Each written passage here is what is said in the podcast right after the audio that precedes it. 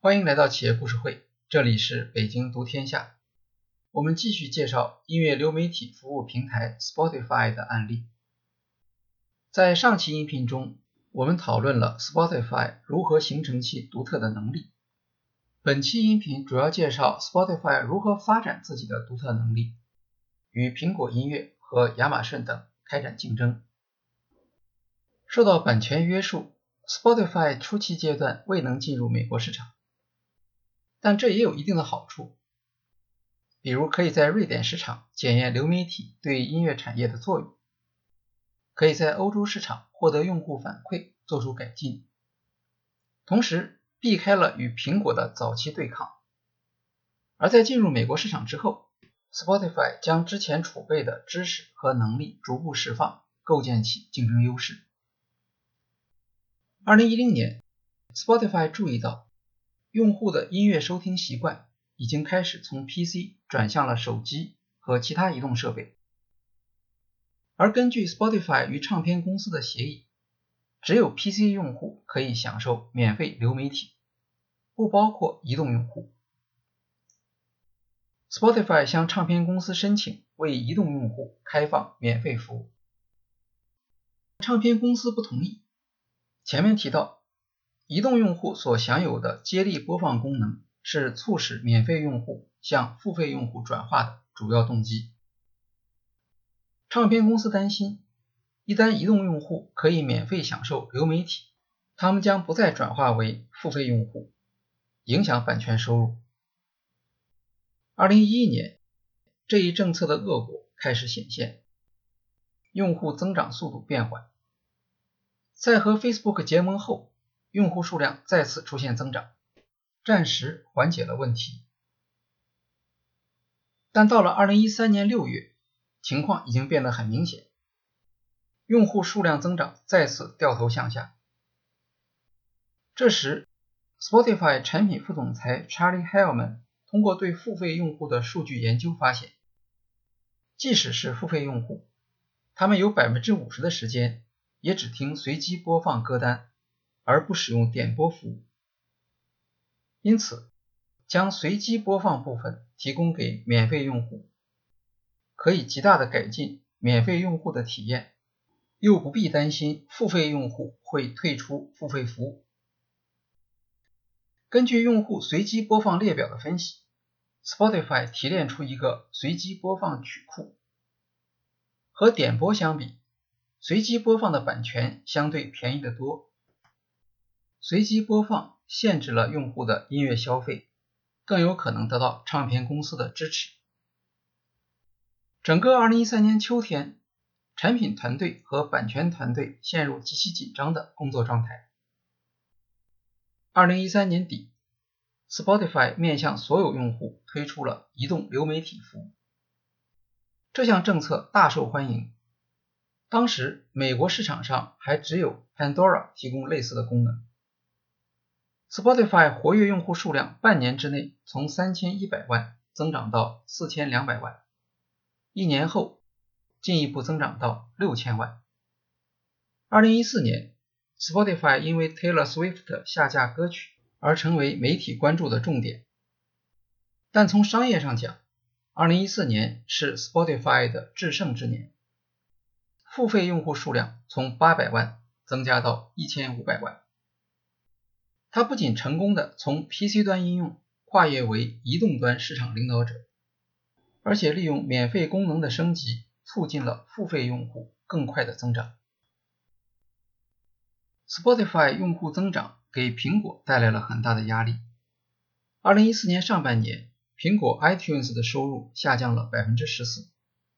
促使它加快采取对策。这一年，苹果以三十亿美元的价格收购了流媒体播放软件 Beats Electronics。二零一五年六月，苹果发布苹果音乐 APP。十一月，苹果音乐安卓版上市。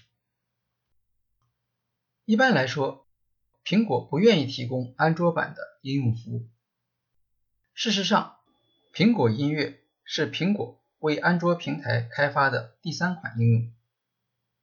前两款应用，一款是帮助用户将安卓手机上的信息转移到 iPhone，另一款是用安卓手机操作苹果自己的 Beats Pill 扬声器。但手机听音乐是主流习惯，苹果也无法对抗，除非他愿意将市场让给 Spotify。在苹果音乐发布时，Spotify 已经有了六千八百万用户，其中付费用户两千两百万。苹果追赶的速度也不慢，毕竟它有系统生态优势。二零一九年四月，苹果音乐宣布在美国本土超越 Spotify，订阅用户数达到两千八百万，领先于后者的两千六百万，并且增长率高于 Spotify。此后，苹果没有再公布订阅数据。一般认为，除了美国和日本。在全球范围内，苹果的用户总量始终落后于 Spotify。目前，Spotify 在全球拥有超过1.58亿订阅用户，苹果音乐上一次公布的订户数量是六千万。除了苹果，亚马逊也是一个有力的威胁。Spotify 的挑战在于市场迅速成熟，增长速度变慢。在这样的市场环境下，它需要考虑遭遇价格战的风险。和生态系统类流媒体相比，比如苹果、Google 和 Amazon，Spotify 在财务实力上明显处于下风。它没有自己的操作系统，只能与苹果和谷歌分账。苹果第一年收取百分之三十，第二年收取百分之十五。同样的客户群体，苹果和 Google 的利润高得多，并且他们还有其他业务可以支持音乐市场竞争，而 Spotify 却只有一项业务。Spotify 能够领先于苹果音乐，免费服务的贡献非常大。免费收听服务是付费订阅增长的主要推动力，百分之六十的付费用户来自免费用户。但苹果音乐的增长是生态性的，用户一旦选择苹果音乐，就不大可能再转为 Spotify 的用户。在苹果音乐的追赶下，Spotify 出现了用户数量增长下降的危险，付费用户增长速度从2016年的百分之六十，逐步下降到2020年的百分之三十，它还需要找到新的增长动力。二零一七年，Spotify 发现德国市场增长非常快，超过其他地区。他们对这一现象感到奇怪。研究发现，德国许多唱片公司同时也是有声书的版权所有者。他们将录制好的有声书上传到 Spotify 上面。Spotify 不是为有声书开发的，有些服务体验很不好。比如，免费版用户只能收听随机播放，导致一本书不能按正常的章节顺序来播放。可是这些缺陷并没有影响用户的收听热情。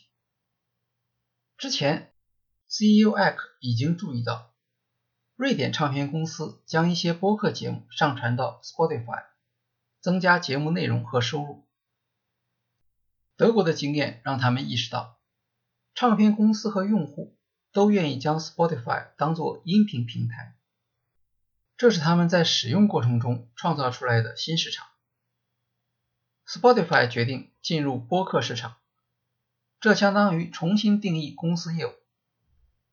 战略管理课堂上讨论战略规划制定时，一项重要的工作是定义企业的业务范围。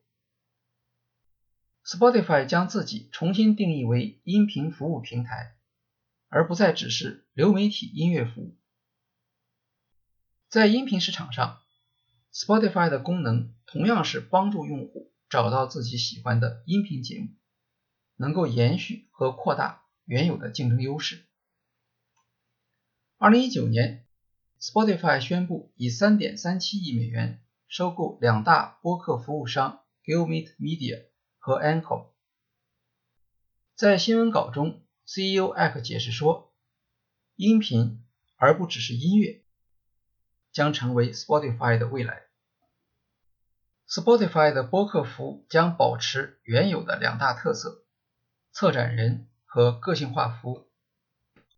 和音乐不同，播客不需要支付那么高的版权费用，有助于提升企业的毛利。另外，播客的内容通常是独家的，而唱片公司为了市场效果，通常不会授予独家权利。Spotify 希望播客服务不仅增加用户人数，还将增加用户停留的时间。在苹果音乐的压力下，Spotify 进入播客市场是一种竞争反制。有市场预测说，2021年。Spotify 在美国的播客用户数量将达到两千八百二十万，超过苹果播客。Spotify 反复强调，当收费门槛撤出之后，消费者行为发生了改变，他们从盗版转向合法的平台。这一论断得到用户增长数据的支持，也让唱片公司看到了希望。与苹果相比，Spotify 的市场边界相对清晰，音乐产业包括创造者、制作人、唱片公司、歌迷和播放硬件厂商。Spotify 的方案能够让相关各方都获得利益，并且明确自己将如何分享利益。二零一一年，Spotify 曾经将百分之九十七的收入交给唱片公司。随着规模扩大，它的溢价能力开始提高。到2018年，这个比例下降到70%，与苹果音乐类似。Spotify 订阅模式对于唱片公司的好处是，不必再依赖专辑发布带来的季节性收入，而是可以获得相对稳定的收入流。目前，流媒体市场主导企业各家的曲目数量差不多。大约在七千多万首，苹果音乐多一些。一般认为，Spotify 在播放列表功能方面比苹果音乐表现略好。苹果和亚马逊大约各占百分之二十五的市场份额，Spotify 的市场份额大约百分之三十多。苹果音乐的优势是拥有一些独家资源，比如 You Tube 乐队和 Taylor Swift。也有自己的电台。苹果试图利用捆绑价格吸引用户，将苹果音乐、苹果电视、游戏和 50G 的 iCloud 捆绑起来，提供较低的订阅价格，比如每月15.99美元。和苹果相比，亚马逊的服务捆绑效果更好，因为它的付费会员服务增长势头很强。三家各有特点，亚马逊价值感最高，增长速度最快；苹果生态系统最健全，用户忠诚；而 Spotify 已经领先进入了音频平台阶段，进化出新的商业模式。国际唱片联合会发布的2020全球音乐报告显示，全球音乐收入在本世纪前十四年持续下跌。随后开始走出低谷，连续多年实现正增长，其中起主要作用的是流媒体，而 Spotify 则是这一市场的领先者，世界上最大的音乐分销渠道。二零二一年五月，苹果和亚马逊发布了价格调整政策，提供无损品质的音乐而不加价。之前。亚马逊对无损品质的音乐订阅加收每月五美元费用，苹果音乐的订阅价格几乎相同。另一家流媒体服务商 Tidal 则提供十九点九九美元的无损音乐价格，比 Amazon 和苹果高得多。Spotify 很可能也会跟进苹果和亚马逊的调价政策。看来。音乐流媒体市场竞争已经接近价格战，不过价格战的结果往往是将比较弱小的参与方挤出市场。Spotify、苹果音乐和亚马逊三家主导的格局大致会比较稳定。好，今天的企业故事会就介绍到这里，谢谢大家。